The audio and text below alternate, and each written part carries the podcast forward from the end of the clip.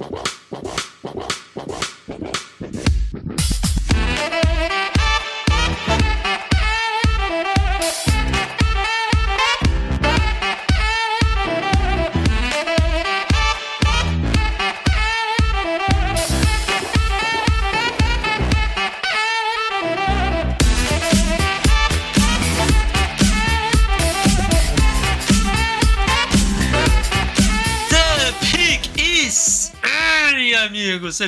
bem-vindos a mais um podcast do On The Clock. Eu sou o Felipe Vieira. Chegamos nas finais de conferência e chegamos com alguns times contratando GMs e head coaches. Falaremos sobre tudo isso hoje no podcast. Diga olá, meu caro Davis Chiodini. Olá, meu amigo Felipe Vieira. Olá, nosso querido ouvinte e espectador. Prazer enorme estar com você. Lembrando que faltam apenas três partidas para a bola oval parar de voar. Né? Ou seja, hum, você quando as... você fala assim, Davis. Ah. Você fala assim, dá uma dor no coração. É, mas é, é, bom porque a galera reclama muito durante a temporada. Ah, o fulano. Ah, o jogo ruim.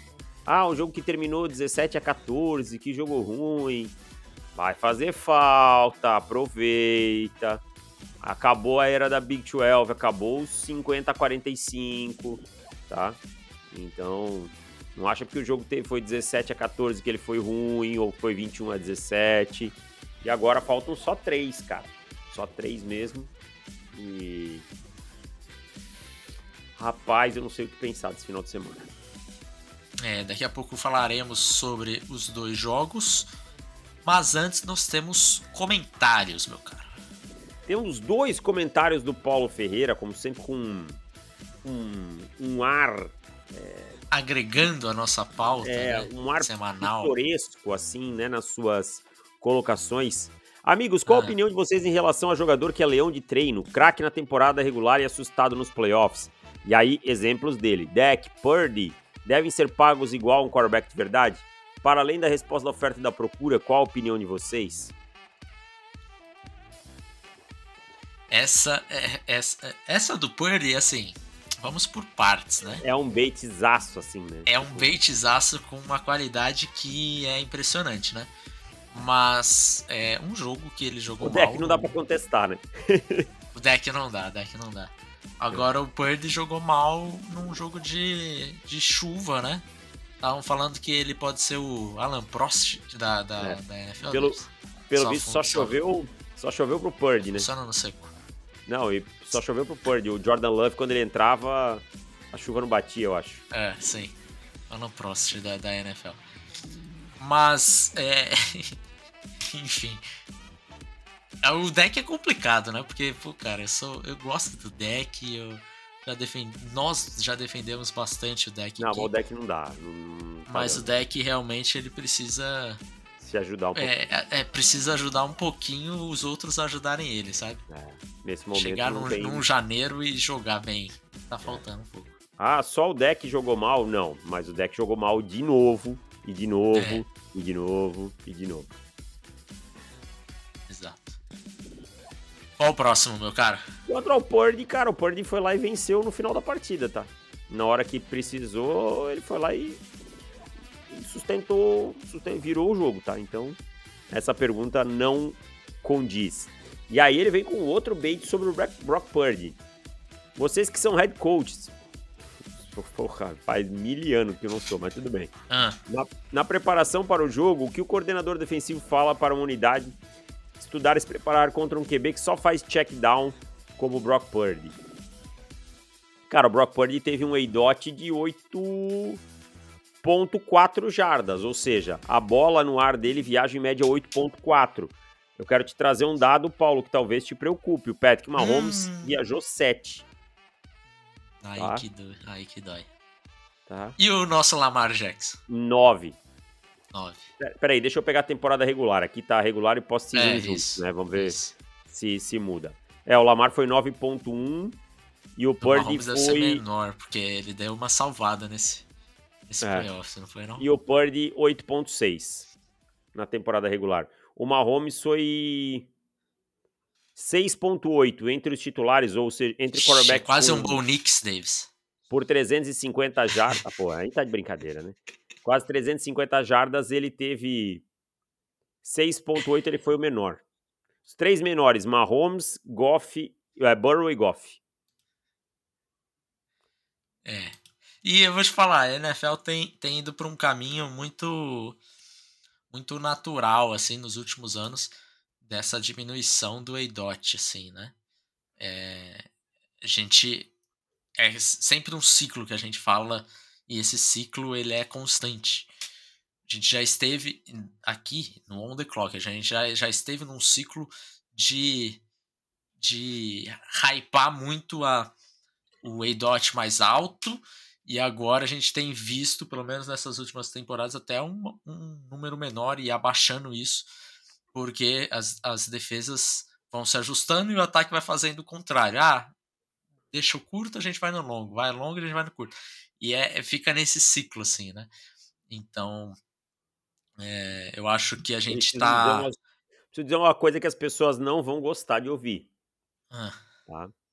Quem pregava isso há muito e muito tempo e, e que usou isso como mantra do spread offense se chama Urban Meyer. é. tá? Você defende o fundo do campo, eu corro. Só, tudo bem, aqui passa, né? Passa rápido. Você defende o fundo do campo, eu corro. Você defende a parte da frente do campo, eu passo. Tá? É. E, e assim, poucos falavam isso antes dele, né? Ele que maximizou isso no college football em termos de conquistas. Muitos caras, o próprio Michael Leach é um cara que tinha muita filosofia, assim, tipo, de ah, dependendo do que for, ataca aqui, ataca lá, mas nunca conseguiu transformar isso em resultados. Né? E Urban Meyer foi o primeiro cara a transformar isso em resultados, assim, com o spread offense lá no Florida Gators. É, Davis, nesse momento o tweet aqui do Rapoport, os Commanders terão a segunda entrevista com Dan Quinn.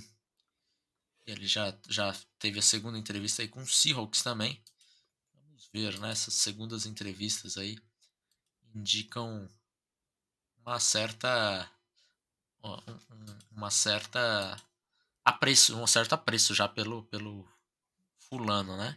Hum, é. Eles entrevistaram três caras só duas vezes. Os, os Titans, por exemplo, na segunda entrevista do Ryan Callahan, eles não deixaram ele sair da, do centro de treinamento.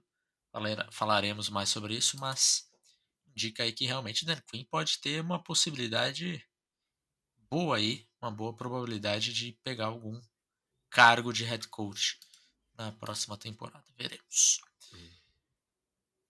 Mais comentários? Temos, temos o comentário do Felipe Setter. Quantos quarterbacks vocês acreditam que serão selecionados na primeira rodada? Eu vou refazer essa pergunta mais perto do draft para ver se a sensação mudou. Eu acredito que vão ser quatro: Caleb, Drake May, Jaden Daniels e JJ McCarthy. E se me permitem mais uma, existe um mundo onde os Patriots não escolhem um QB na pick 3? Eu penso às vezes na possibilidade de assinar com alguém na free agency ou alguma troca por algum QB, por exemplo, Justin Fields e com a escolha 3 levar Marvin Harrison Jr. Vocês acham esse cenário possível? Cara, eu vou dar primeiro a minha opinião sobre a pergunta de cima. Para mim são três. Caleb Williams, Drake May e Jaden Daniels serão escolhidos na primeira rodada. Para mim são quatro. E, e aí eu fico em dúvida do quarto, mas os três primeiros, fatalmente, os três aí, acho que quase top 10, certo, assim, né? E o quarto, acho que sai um pouquinho mais, mais para baixo, mas acho que, que sai esse quarto, sim. Agora, existe a do, do Patriots, né? Existe um mundo na free agency, né? Kirk Cousins, ao que tudo indica, será um agente livre, né? Sim. E o Kirk Cousins, ele, ele, alguns rumores aí indicavam uma forte tendência para ele seguir onde o, o Belichick fosse. Mas você acha que o Belichick vai pegar algum cargo, cara? Eu já tenho minhas dúvidas agora, confesso. Eu também começo a ficar em dúvida, cara. Também começo a ficar em dúvida se ele vai Eu- pegar eu- algum cara. Eu achava que tava muito certo, assim, que parecia muito a cara de Atlanta pegá-lo. Mas a demora. Mas a demora, várias entrevistas com segundas entrevistas com outros nomes. Eu realmente tenho minhas dúvidas aí. Eu não sei se ele iria para um outro time que não fosse Atlanta nesse momento. E aí Atlanta eu começo a ter as minhas minhas dúvidas. Não sei não, cara. Será que Bill Belichick vai ficar um aninho fora? Talvez até mais, né? E o Mike Vrabel, né? Também é outro cara que não. Pois é. Tô em dúvida se vai, se vai ter trabalho em 2024. Então, assim, temos basicamente três vagas, né? Três vagas que são o Commanders, os Seahawks e os Falcons. É. E é gol do Corinthians. Kaique, aos 40 do segundo tempo, abre o placar. estão gritando aqui. Pra é, não sabe, e, e... mora no lado da arena, praticamente dentro. É, bem perto. Bem perto. Dá pra ouvir a torcida. Não tô conseguindo ouvir a torcida aqui agora, nesse momento, porque eu tô de fone. Mas se eu tirar, provavelmente eu escuto. É, mas tô ouvindo o vizinho gritando. Espero que vocês não estejam. Mas, é. Eu vou te falar uma coisa. Eu, eu fico um pouco surpreendente com as vagas. É, com esse ciclo de head coaches e com os head coaches que já foram já, já tiveram suas vagas né, preenchidas ali, por exemplo, o Brian Callahan e o Dave Canales, são dois caras que eu diria que eles correriam por fora ali nesse ciclo, é, porque eu acho que na minha cabeça teria treinadores com mais probabilidade de, de pegar um novo, uma nova vaga aqui de head coach. Eles Bill Belichick, o Mike Vrabel, o Dan Quinn, eu achava que ele, por mais que não não é minha escolha favorita, nem, nem estava no meu top 5 desse ano, mas achava que ele tinha uma probabilidade maior do que o Callahan e o Canales, por exemplo. E Todd Monken, Mike McDonald, todos esses caras eu achava que eles é, tinham mais chance do que esses dois que já foram contratados. Então, para mim, esses cinco é, e ainda outros nomes que a gente pode é, pode falar aí, mas que eu acho que vão encontrar é, vagas de head coach, por exemplo, Ben Johnson para mim com Commanders é o mais mais provável, mas me surpreende assim uma classe de head coaches que nós teremos vários outros, é, vários desses nomes eles voltarão como coordenadores para os seus respectivos times. É isso. Bom, vamos vamos já falar então sobre esses treinadores, Davis. Vamos lá, vamos que lá. Nós achamos dos três contratados dessa semana, né? Os contratados dessa semana. Primeiro nós tivemos Jim Harbaugh nos Chargers. E aí, meu caro, gosta ou não gosta de Harbaugh nos Chargers? Eu gosto, cara. Sabe por quê? Porque os Chargers, eles são tipo os Broncos, assim, eles catingam a fracasso, sabe? Então você precisa ter um treinador que mude um pouco essa cultura. Acho que os Chargers precisam de um treinador mais experiente do que os que eles tiveram nos últimos anos. É, o Harbaugh, Harbaugh se deu bem desenvolvendo é, quarterbacks, tá? Fez um bom trabalho com Colin Kaepernick, fez um bom trabalho com o Andrew Luck quando estava em Stanford. É um cara que vai trazer uma mudança de cultura para esse vestiário. Então, eu eu acho que nesse momento é uma boa escolha, sabe? Eu acho que é uma boa escolha é, essa escolha do, do Gene Harbaugh aí pro, pro Los Angeles Chargers. Será que o Harbaugh é bom o suficiente para não machucar metade do time dos Chargers em uma temporada? É, é aí já não eles sei, precisam, já... precisam disso, né? Não só de um bom treinador, mas precisam de um, um bom banho de sal grosso e arruda. Mas eu gosto também, cara. Eu acho. Inclusive, eu acho que para os Chargers talvez seja o time que mais fazia sentido a contratação do Harbaugh, assim. Talvez Chargers e Falcons. Acho que seriam os dois times que eu gostaria mais que ele é, assumisse, né? Então acho que foi um bom caminho para ele, um bom lugar para ele, um bom caminho para os Chargers percorrerem aí com seu novo treinador, que é. certamente é melhor que o Staley, né? É, e eu acho que alguns medalhões vão sentir o peso da mão do Harbaugh, sabe, cara?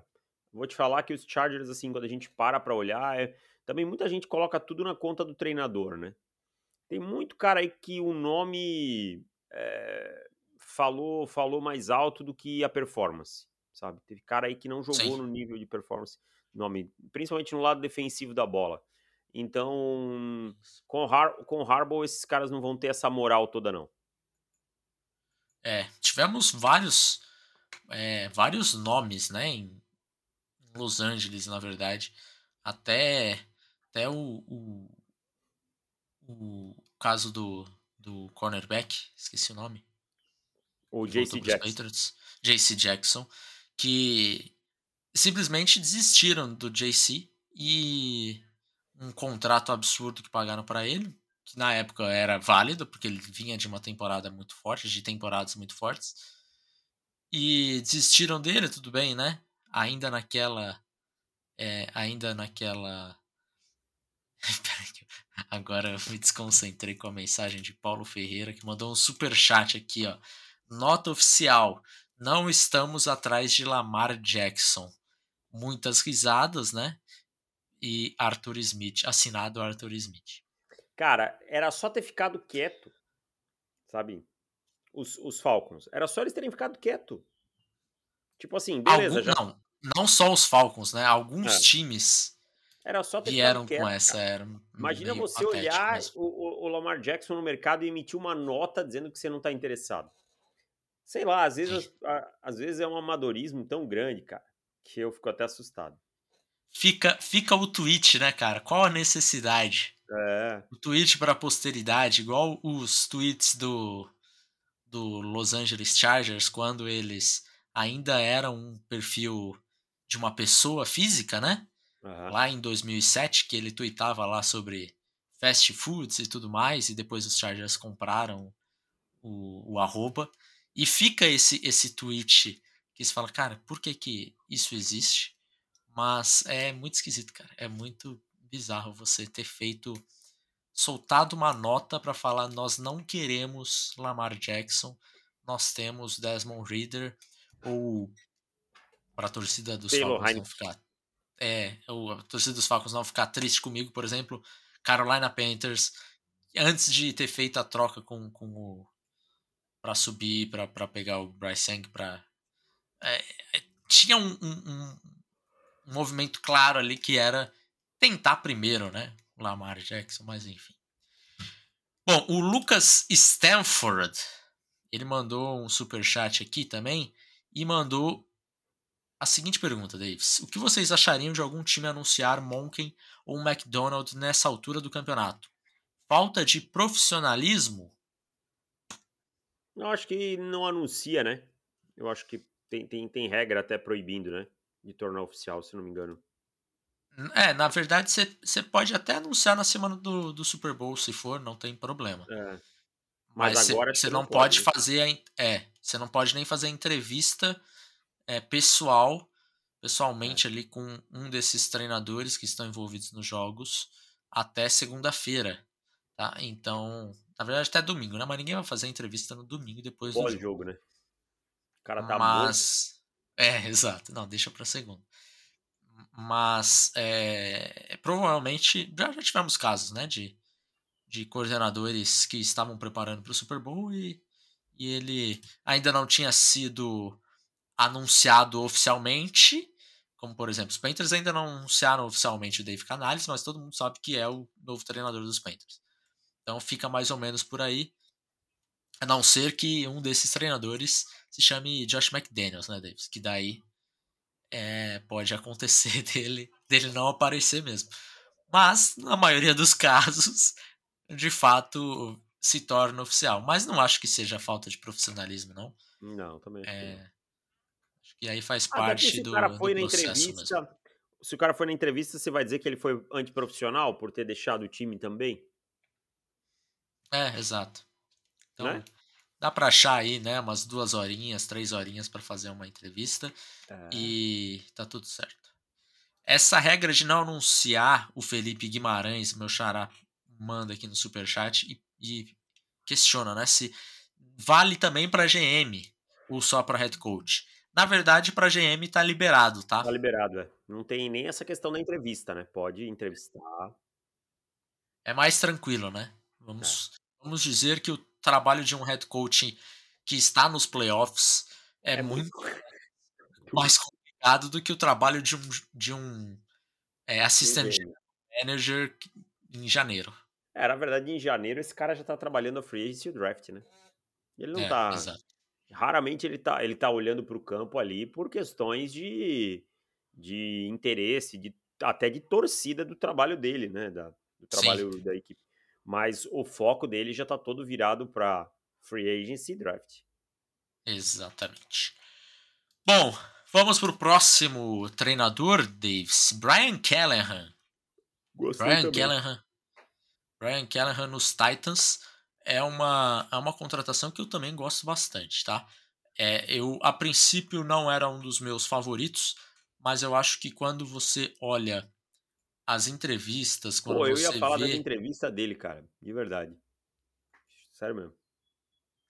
É, eu achei bem, bem legal, assim. É, o, o Callahan e, e também um pouco do, do trabalho dele, pelo que a gente lê como gestor de grupo e com dos insights que ele coloca no ataque. E um cara já que trabalhou muito tempo ali com o Joe Burrow e fez um ataque pro Joe Burrow. Isso funcionou muito bem. E quando precisou fazer um ataque adaptado aí para o Jake Brown, eu acho que fez o melhor possível para um Jake Browning, né? Então eu, eu gosto muito dessa contratação do, dos Titans uhum.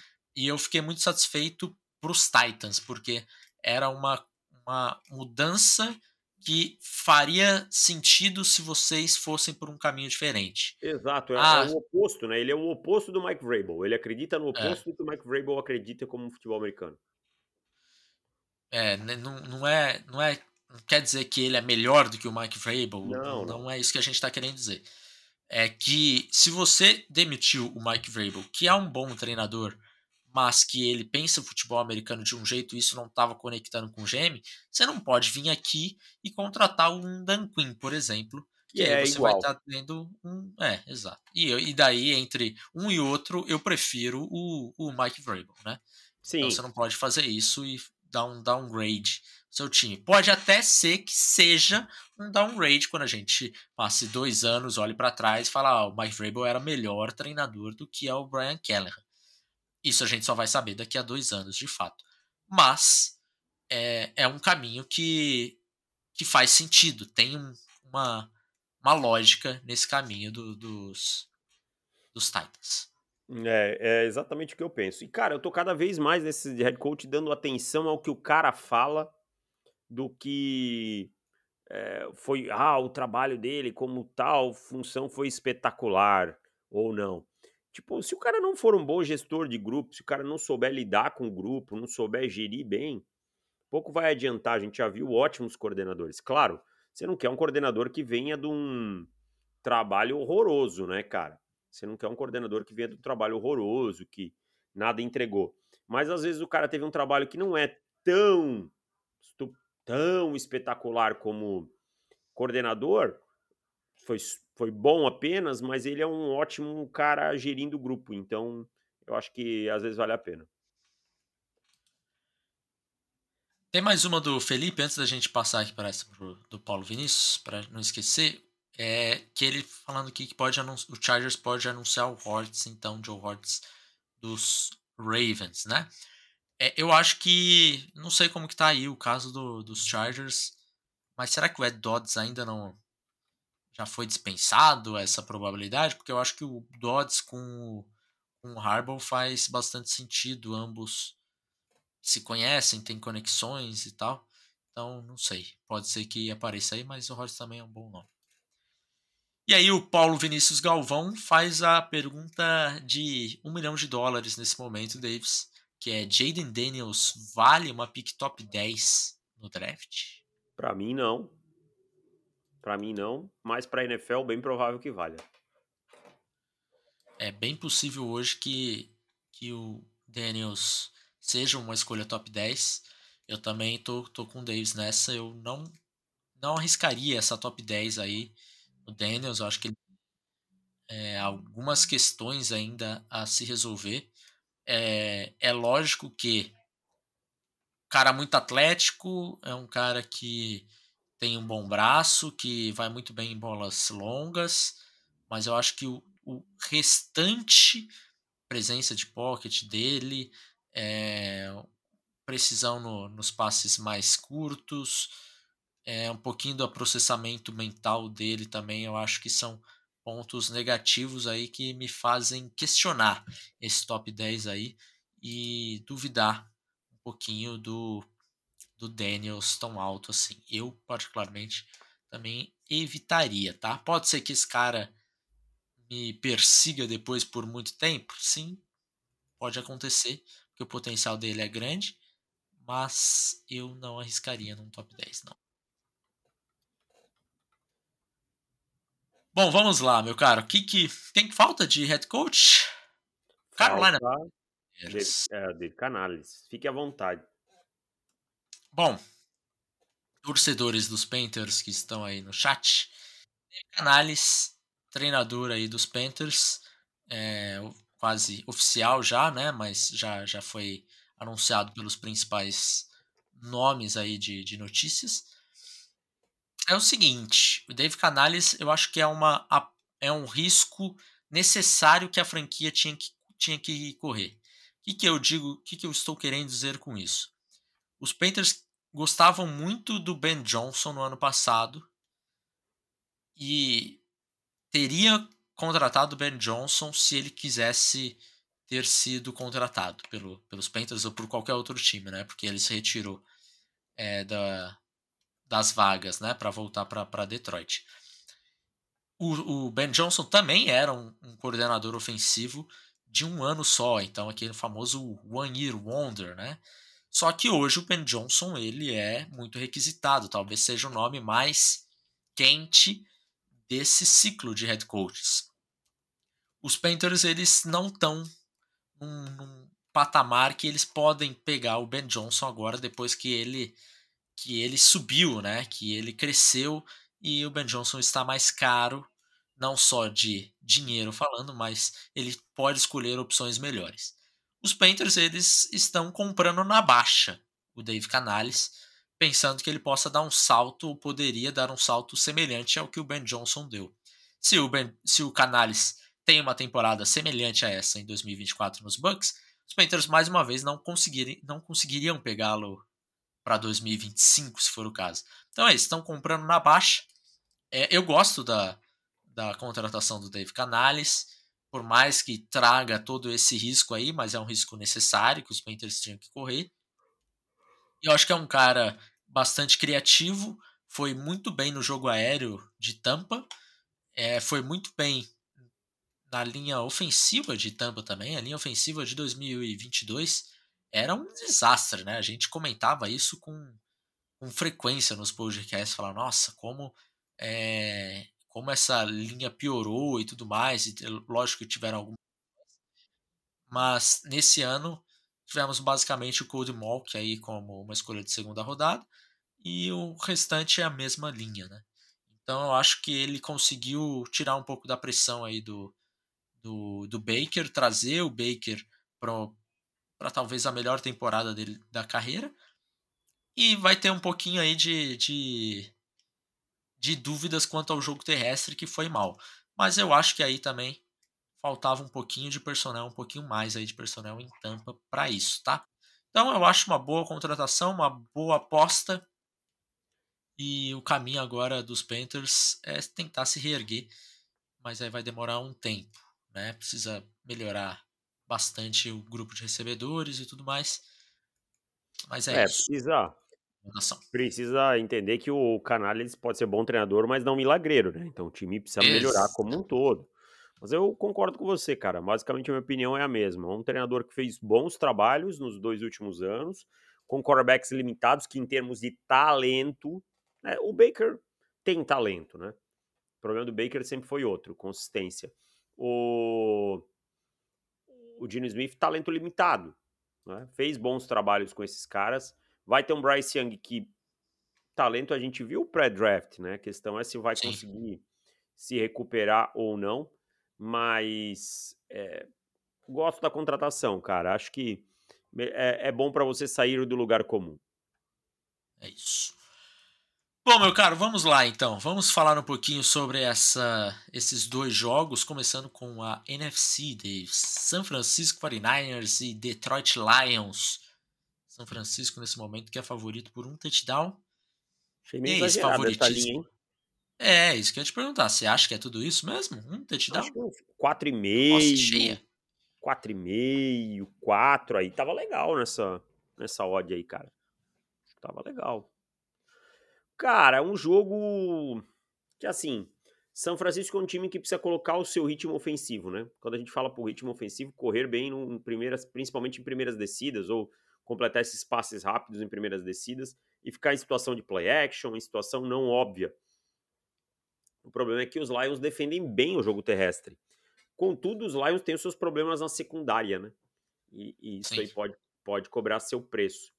É, eu acho assim. Fundamental o Debo Samuel para esse jogo, né? Exato, e hoje ele voltou a treinar limitado, tá? Hoje, ontem ele uhum. treinou full, hoje ele voltou para limitado.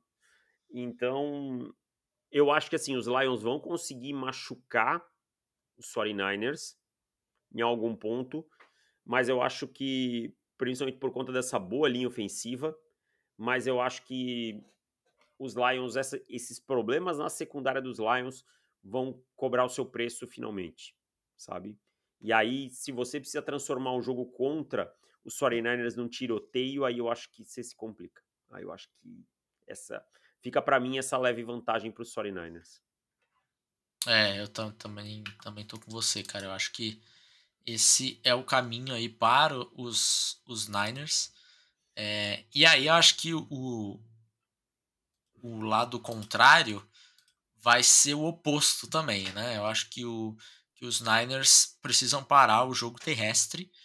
É, primeira, primeira coisa na cabeça, acho que entrar com essa mentalidade, deixar o, o Goff em algumas situações mais complicadas, tirar a, as digs do, do, do Goff, né? E, e fazer ele ele lançar bolas aí para por fora dos números. Acho que esse é o, é o plano de jogo aí dos Niners defensivamente falando. Mas eu vou te falar que eu não vou me surpreender se os Lions ganharem esse jogo também, sabe? Tipo, acho que quem olha assim para uma linha de sete pontos pensa, pô, é um, vai ser um zebraço se os Lions ganharem. Eu não concordo em nada com essa linha de sete pontos, cara. Acho que é um jogo muito mais equilibrado que isso. É, eu também não. Eu também não. não achei que era que tá exagerado isso daí. Achei que tá exagerado. É, quem mais que nós. Mais alguma coisa, NFC? Não, não acho Quer que. Quer seu é palpite? Isso, Vamos de palpite, palpite é agora? É Meu palpite é São Francisco por um field goal. 27 a 24, São Francisco. 24 a 21, São Francisco. E aí, do lado é, da NFC, teremos Chiefs e Ravens, meu caro. E aqui um jogo teoricamente mais mais equilibrado, pelo menos segundo as casas de, de apostas, né? Quanto que tá a linha, você sabe? 3,5. 3,5. 3,5. É, então, esse daqui é um jogo que também estava num, numa espera já há algum tempo, né? Mahomes e, e, e Lamar. É, a gente fala muito sobre os quarterbacks da, da AFC e esse ano eu acho que o, o Mahomes ele vai ter passado por uma uma sequência de quarterbacks assim, né, enfrentando cada hora passando um nível quase assim, né, chegando para o chefão e tudo mais. E nesse momento o chefão é o Lamar Jackson, é o provável MVP da temporada, né? Já MVP para muitos para muitos é, mídias aí, muitas, muitas imprensas já já comentando sobre isso. Vimos já o PFF falando sobre o Lamar MVP. É, eu acho que tivemos Quem mais foi a, a. Teve mais alguma outra. Pro Football Network. Pro Football Network. Então, provavelmente, nós teremos de fato aí Lamar se consolidando como MVP. Ravens favorito, Davis? Sim, para mim sim, porque é o time mais equilibrado da liga. Tá? O time mais equilibrado. Ofensivamente, é uma equipe que, ok, teve algumas oscilações contra os Texans no primeiro tempo, mas no segundo tempo impôs seu ritmo. O Lamar é o pior pesadelo possível para um coordenador defensivo, e eu explico. Estou falando aqui de sistema e não só de talento, né, do ponto de vista tático, porque você se prepara para defender um dropback e ele corre, né? E aí ele resolve com as pernas. Ele sai do pocket, você pensa, pronto, agora vamos cercar ele aqui, ele consegue passar em movimento, né? E aí você pensa, não, então vamos conter esse cara dentro do pocket, ele amadureceu muito como pocket passer e, e consegue passar te castigar lá de dentro. Né? Então, o Lamar, do ponto de vista tático, é um pesadelo para qualquer coordenador. Né? E, e, assim, o Lamar é uma máquina de criar frustração no, no defensor adversário. Se o defensor não tiver com a cabeça é, boa, tá? Ele, ele acaba é, falhando muitas vezes, porque ele vai ser frustrado em algum momento pelo Lamar Jackson.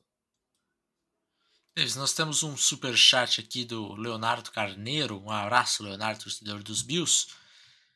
Que manda o seguinte: adoraria o Leggett para os Bills na 28. E vocês? Vocês visualizam um cenário de um, de um time comprando uma pique dos Bills pelo contrato, Von Miller? Quanto seria? Não, Não cara. Não visualizo. Esse contrato comprando do Miller aí é um, é um nabo Não, aí, gigante. Comprando uma pique dos Bills, aí seria o. É, o, o nabo seria é, o inverso, né? Para fazer um dump nesse. nesse ah, tá, tá. tá. Agora aí. entendi. Ah, tá, desculpa. É. É, acho que é isso, porque é, é o que faz é. sentido.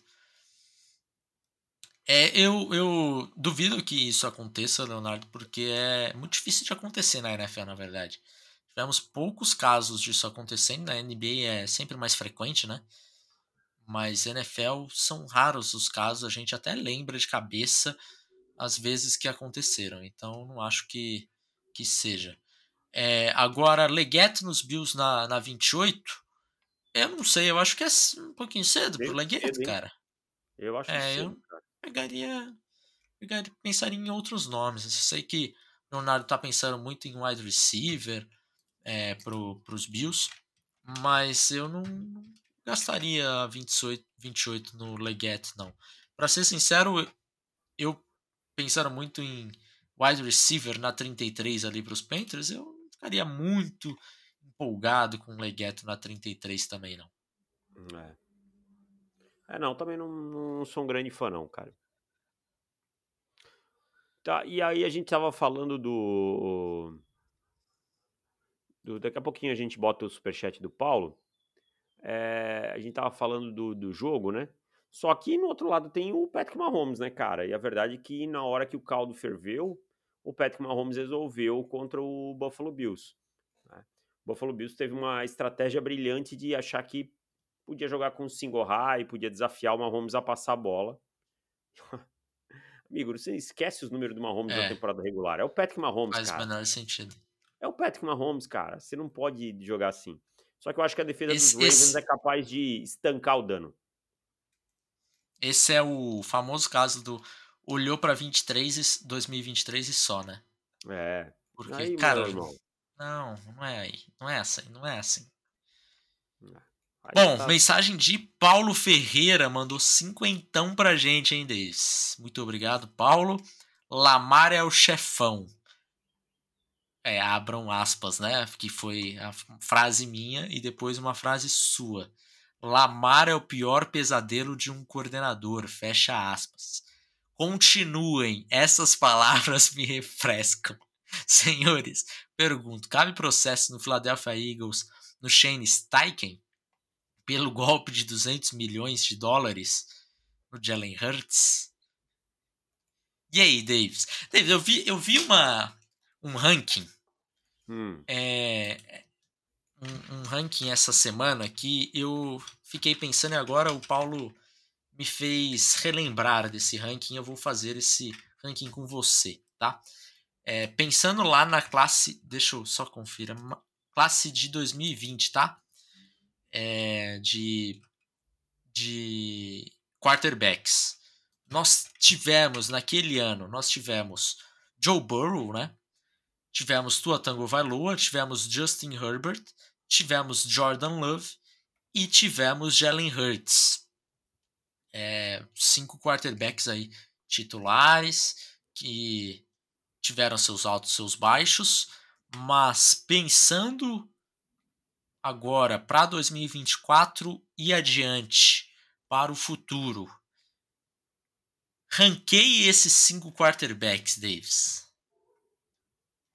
Cara, tem que tomar um pouquinho de cuidado com os overreaction, né? O, o é, Jordan o, Love. O pensar no momento é, e esquecer um pouquinho né, do, do, que já aconteceu. Eu, eu continuo assistindo jogos. Então, como eu continuo assistindo jogos, é, eu vou de Joe Burrow e Justin Herbert 1 e 2, assim, com, com uma certa tranquilidade. Tipo, nem, nem, tenho muita dúvida quanto a isso, tá? Eu, o Jordan Love, para mim, ainda é o 5. Tá? Ele tem uma temporada, na verdade, meia temporada e dois bons jogos de playoff. E, e não, me, não tentem me convencer que ah, o, o Jordan Love é, já é uma estrela e tal. Jogou muito bem esse ano, mas ele precisa me mostrar mais uma grande temporada. Se fosse assim, teríamos que ter pego o, o Mac Jones ao final de 2021 e endeusado, né? Jogou Sim. muito bem e tal. Então eu, eu ainda fico com Hurts, Tua e Jordan Love. Agora, o momento do Jordan Love é o melhor, né? Obviamente não, não colocaria na frente do Joe Burrow, um cara que já chegou ao Super Bowl e tal. Eu acho que uma temporada do Jordan Love no nível da que ele teve na segunda metade desse ano, o coloca, na, coloca aí na, na conversa com os demais, sem sombra de dúvida. Agora, não dá para olhar para três anos dos outros, né? E simplesmente desconsiderar, porque o Jordan Love teve 13 jogos bons, 12 jogos bons. Eu vou mudar um pouco meu ranking, Davis. Eu também vou com o Burrow na 1, vou com o Herbert na 2. E aí eu confesso que eu tenho pensado muito na 3, mas ainda vou com Hurts, vou com Love na 4 e vou com Tua na 5. É, eu acho que até Love e Tua eu acho justo, cara. Talvez eu até fizesse essa alteração também, porque o Tua, a verdade, é um cara que não empolga em alguns momentos, mas a decepção que eu tenho quando o Tua me decepciona, decepciona forte. Ah, o, o, o, Justin Herbert não ganhou o jogo de playoff. Tá, cara, não, não é não é que Bill Williams, tá? Não é esse o ponto. O meu ponto é, é outro, tá? O meu ponto é é o quanto o cara joga, mas o Tua toda vez que tem uma adversidade ele não joga bem, cara. É. E eu vou te falar uma coisa, onde que eu estava escutando é, esse esse debate, duas pessoas colocaram Jordan Love como número um, tá? Número um? Um. Na frente do Joe Burrow. Na frente do Joe Burrow. Mas são torcedores dos Packers? Não, era o Rick Spielman. Ah. Cara, pelo amor de Deus. Rick Spielman, ex-GM dos Vikings, e agora está como cons consultor aí para os Commanders, né? Uhum. Para arrumar o GM e o head coach. Ele Cara. e o, e o era um Wilson? Acho que era o Aaron Wilson. Também foi com Jordan Love. Não, tudo bem, o momento, o cara tá empolgado e tal.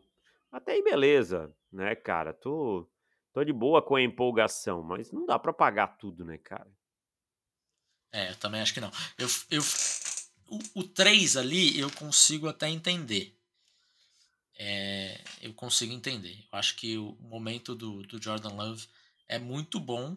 Mostrou nível de futebol americano que eu não, não tinha visto do, do Hurts, tá? É, passando bola e tudo mais. Então acho que o Love. É, os melhores jogos do Love não são. É, não, o, Hurts não teve jogos tão bons assim. E, mas também vamos lembrar que em, em outubro a gente ainda questionava o Jordan Love, né?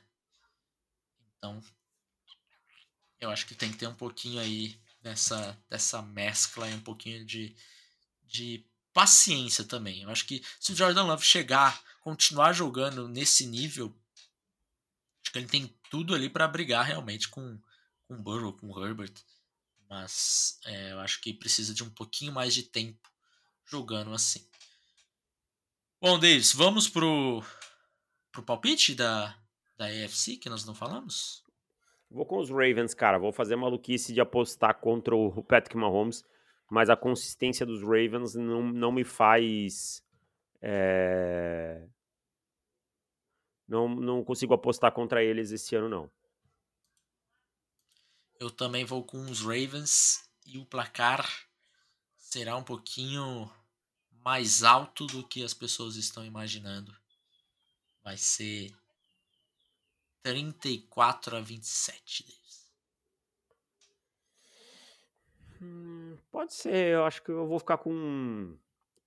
Cara, tá 34 pontos essa defesa de no Olo, não sei. Eu vou ficar com um 27 a 21. Ele é o chefão deles. 27 a 21? Bom. O outro, você colocou 24 a 21 e 27 a 21, né? Exato. É isso. Bom, então fechamos, meu caro. Um abraço para todo mundo que chegou na live, nessa live surpresa aí de quinta-feira, 17 horas, um horário diferente, né? Mas muito obrigado a todo mundo que esteve no chat. Um abraço aí para todo mundo. E quem estiver em São Paulo, curta o finalzinho do, do feriado. E bom, boa final de conferência para todo mundo. Um abraço, até mais. Tchau. Valeu, tchau.